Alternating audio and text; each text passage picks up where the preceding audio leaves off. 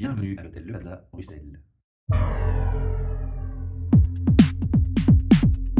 Podcast. Bienvenue pour un nouvel épisode du podcast HR Meetup, votre podcast sur les ressources humaines. Un projet sponsorisé par Talent Square, Transforma Bruxelles, espace de coworking et innovation center, et bien entendu notre hôte, l'hôtel Le Plaza Bruxelles. Aujourd'hui, nous accueillons Frédéric Ambi qui nous revient en micro. Nous rappelons qu'il nous est envoyé par notre partenaire Transforma, justement. Et nous allons parler, Frédéric, du désordre affectif saisonnier. Bref, bien vivre l'hiver au bureau. Fred, est-ce un lien avec le mindfulness? Ah, tout à fait. Hein. Qui est concerné? Tout le monde? Alors, tout le monde n'est pas concerné. Donc, en Europe, on estime qu'il y a environ un petit million de personnes qui sont affectées par ce, par ce syndrome, dont 75% de femmes. C'est quand même une pathologie assez lourde. On ne serait pas équitable C'est mal réparti, malheureusement. sur ce sujet. C'est mal réparti sur ce sujet, oui. Mais en fait, comme le, le désordre affectif saisonnier a, a les mêmes caractéristiques que la dépression nerveuse classique, entre guillemets, et qu'on sait que la dépression nerveuse touche malheureusement particulièrement des, des femmes, et on, on, peut faire la transition assez vite, c'est dans la même proportion, en fait.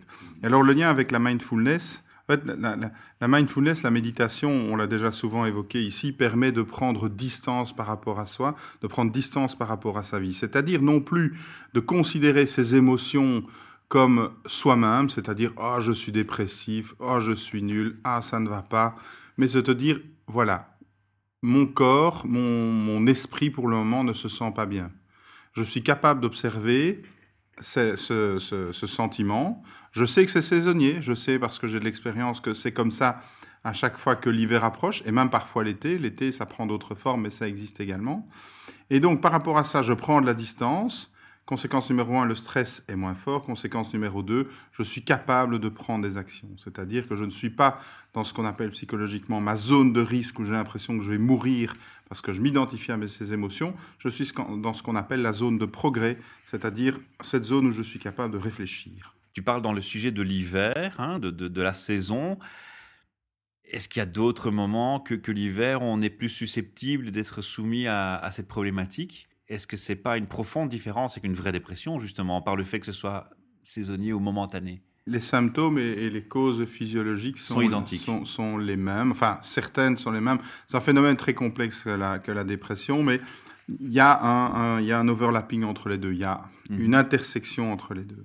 Et donc, en fait, oui, il y a l'hiver et puis il y a l'été. Alors, en été, c'est. Donc, en hiver, c'est plutôt quoi?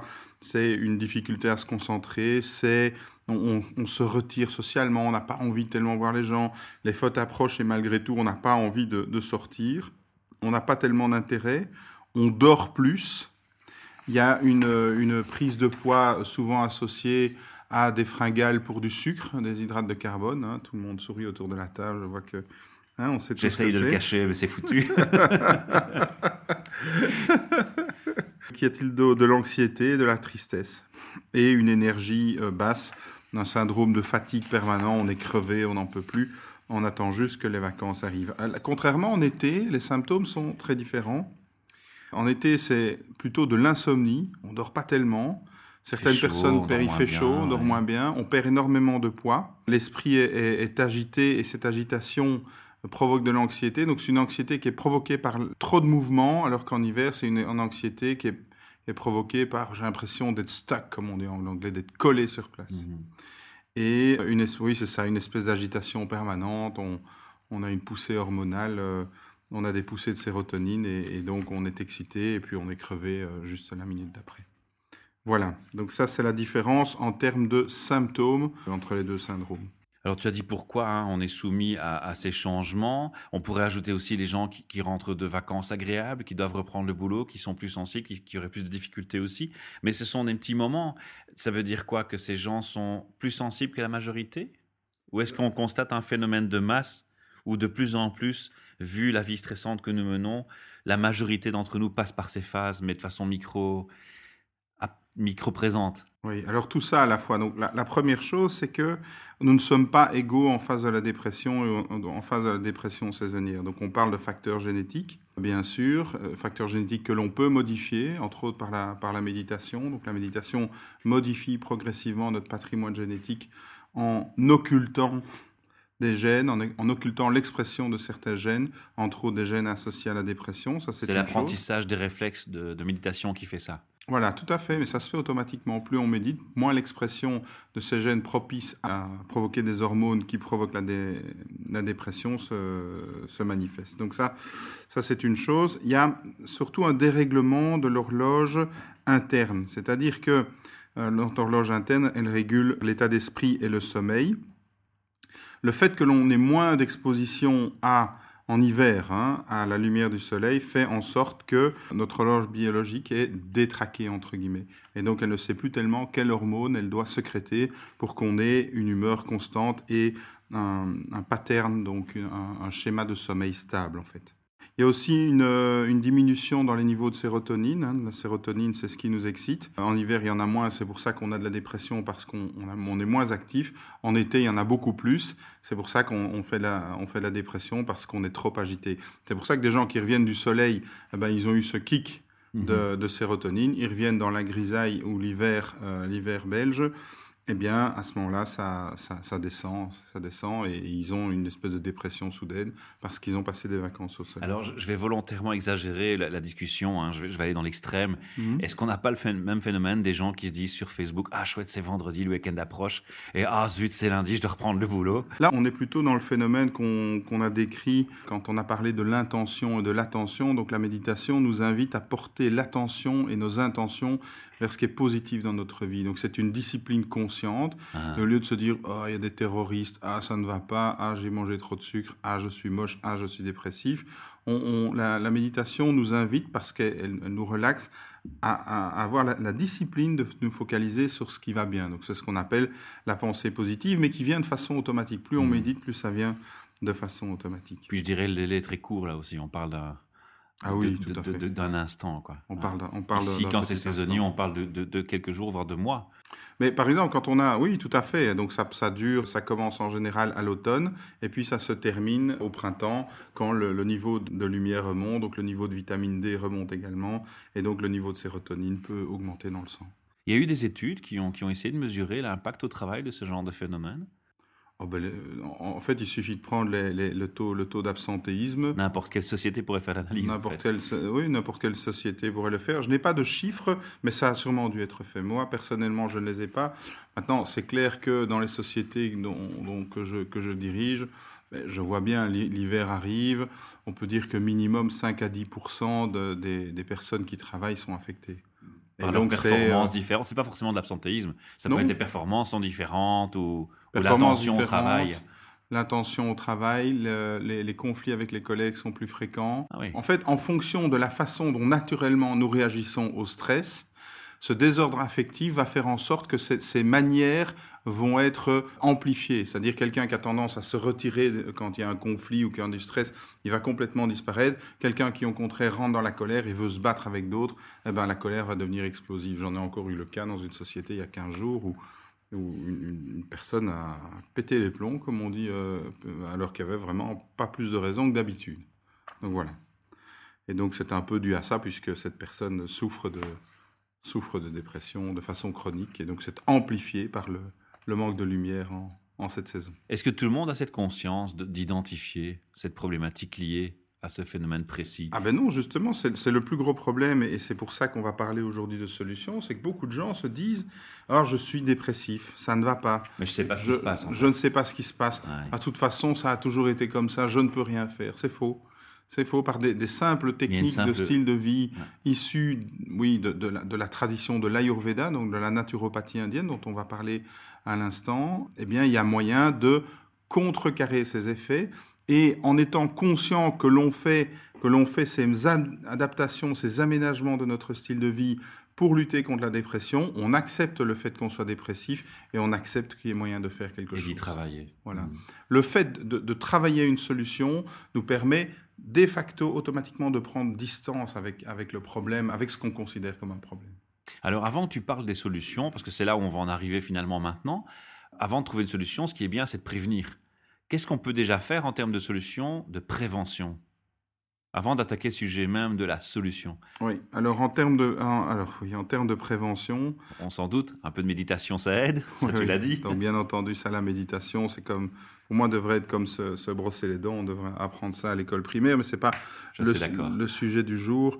L'idée, c'est au niveau de la prévention, je, la, première chose, c'est de ne pas travailler plus que ce qui est nécessaire. Donc, euh, bon, pour des employés ou des ouvriers qui sont dans un contexte où les heures supplémentaires ne sont pas euh, chroniques, bon, ben, c'est travailler, c'est 37, 35, 36 heures, 38 heures, dépendant des, des, commissions paritaires. Et tous les managers qui nous écoutent maintenant bondissent sur leur chaise. Qu'est-ce qu'il dit? Mais je veux dire que, quel est le manager qui nous écoute maintenant qui ne se réjouit pas de passer quelques jours de vacances? Et pourquoi il s'en réjouit? C'est parce que peut-être que son quotidien est trop dur. Les managers qui nous écoutent, je leur dirais mais soyez soyez sympa avec vous-même, ne vous tuez pas quoi. Hmm. Rappelez-vous les problèmes que vous aviez à la même époque au niveau professionnel l'année passée. Aucun de ces problèmes n'est important aujourd'hui et la majorité se sont résolus pas à cause de votre stress et de votre travail supplémentaire. Donc arrêtez de, arrêtez de charger votre ego avec cette surresponsabilité.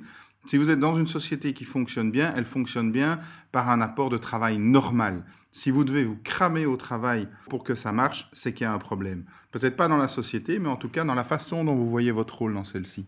Ben voilà, je ne veux pas être agressif, hein, mais euh, ça sert à rien de se tuer. Quoi. ça sert à rien de se mm. tuer. Enfin, je veux dire, perdre sa vie à la gagner, comme disait l'autre, n'a aucun sens. Mm.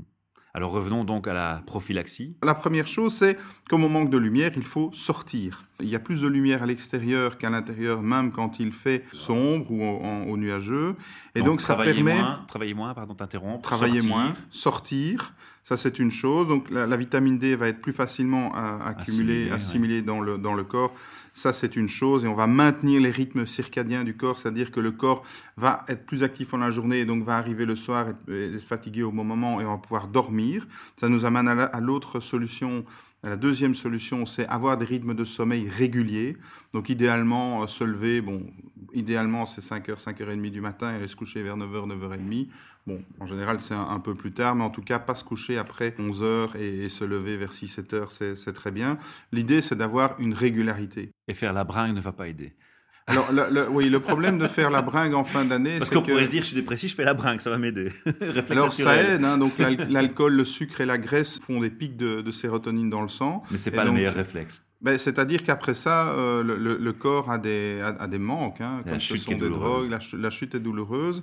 Et puis on a tendance à, vouloir recommencer, ce qui a des effets physiologiques euh, néfastes. néfastes. Mmh. Par contre, faire la bringue avec des amis, c'est aussi la troisième solution, c'est voir plus de gens. S'entourer donc. S'entourer, voir plus de gens. Et si dans ce cadre-là, ma foi, un ou deux, une ou deux bouteilles sont vidées, on va quand même pas en faire un malheur. Hein, c'est pas, c'est pas si triste. Le tout, c'est de ne pas avoir de culpabilité pour ça. Ah. Si ce soir vous dites je me déchire la tête, ben faites-le sans culpabilité. C'est juste plus dur le lendemain. C'est juste plus dur le lendemain. Voilà. Tant que vous sortez, faites de l'exercice. Alors de l'exercice aérobie, c'est-à-dire euh, pas forcément euh, lever des poids en fonction de votre, de votre physiologie. Euh, faire un peu de fitness peut être, peut être intéressant, donc lever des, des, poids.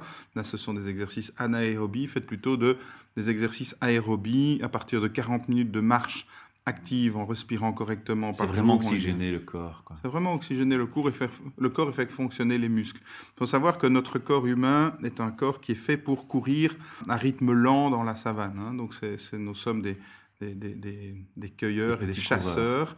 Et donc, on est fait pour courir à un rythme lent. Et donc, marcher à un bon rythme ou courir lentement, ce sont sans doute les meilleurs exercices et qui sont accessibles à la majorité d'entre nous. Il ne faut pas payer 500 euros par mois dans une salle pour ça. Non, non, faut pas. Alors, l'exercice en salle, c'est bien. Attention que c'est un exercice qui est à l'intérieur et donc on ne règle pas le problème de l'exposition. Donc, de préférence, c'est mmh. de l'exercice à l'extérieur. Par contre, si vous avez un, physique euh, exomorphe, comme on dit, donc vous avez tendance à prendre du poids rien qu'à regarder un gâteau, l'exercice physique en salle est vraiment nécessaire. C'est-à-dire que votre corps est un corps puissant. Profitez-en, offrez-lui cette puissance en faisant quelques séances de poids, des pompes, euh, des abdos. Euh, là, et là, vous travaillez un peu en, en, anaérobie, mais ne vous brûlez pas à cet exercice, surtout en hiver, parce que votre, surtout si vous avez la dépression, votre corps a moins d'énergie, et si vous allez trop loin, vous allez au contraire tomber, vous allez créer des carences beaucoup plus rapidement au niveau euh, sels minéraux, entre autres, dans votre corps. Parenthèse quand même, il faut quand même 20 minutes de sport avant d'avoir vraiment un effet bénéfique pour le corps. Donc 40, 40, 40 minutes, hein, je dirais. 40 minutes. 40 minutes par jour, mais c'est-à-dire vous allez au, au, vous pouvez vous aller au bureau en vélo, euh, c'est fait. fait hein. euh, il suffit. C'est pas quelque chose de lourd à implémenter dans la. Voilà, c'est quelque chose qui, qui c'est pas je, je, cette année-ci je me mets au sport, non.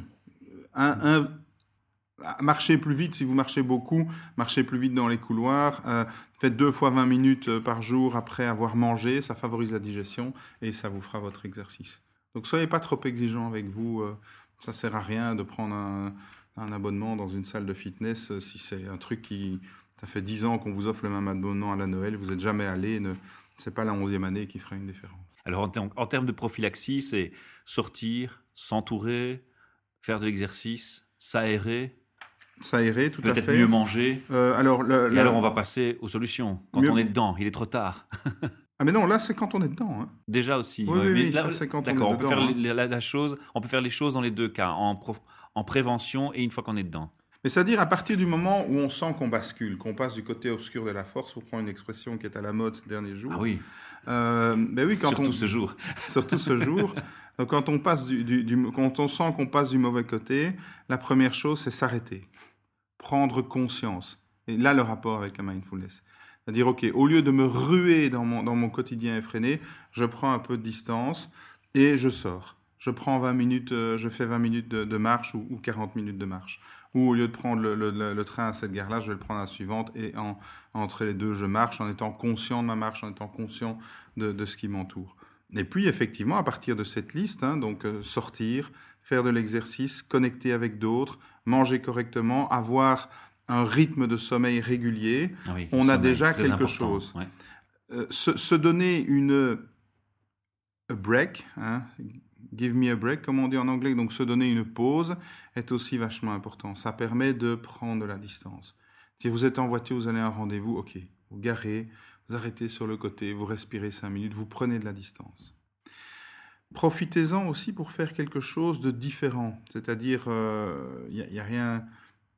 Il y a une phrase, je ne sais plus qui a dit ça. Si vous pensez que l'aventure est dangereuse, essayez la, la, routine, elle est mortelle. Je crois que c'est Pablo Neruda. Eh bien, en, en fait, c'est ça. Faites quelque chose de différent parce que on a tendance à avoir des vies bien remplies et bien réglées faire quelque chose de différent. Ça peut être, euh, si vous allez faire votre marché à tel endroit, aller découvrir un, autre marché de, de, produits frais ou même un autre supermarché si vous êtes adepte du shopping.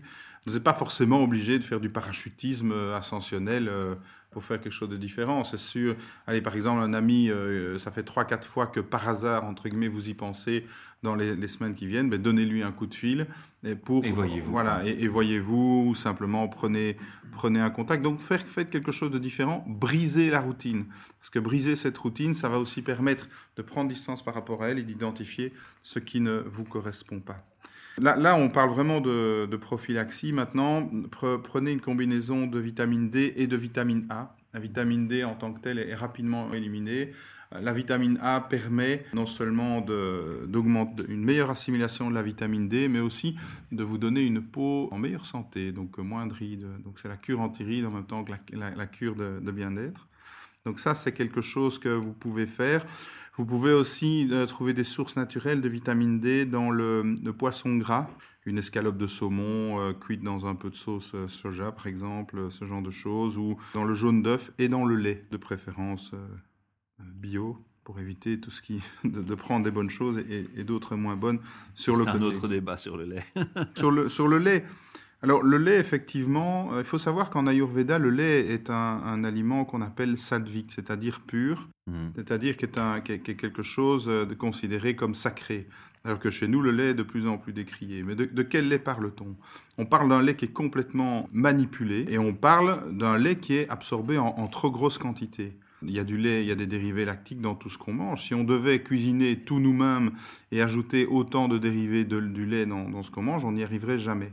Et donc, en fait, ce qui est beaucoup plus en cause, c'est la, la, processed food, donc c'est la, la, nourriture qui est, euh, qui est traficotée, plutôt que le lait, le lait en lui-même. Vous buvez un verre de lait de temps en temps, c'est pas forcément, euh, c'est pas forcément mauvais. Après ça, il y a des allergies, des intolérances, mais c'est surtout l'abus qui nuit en tout.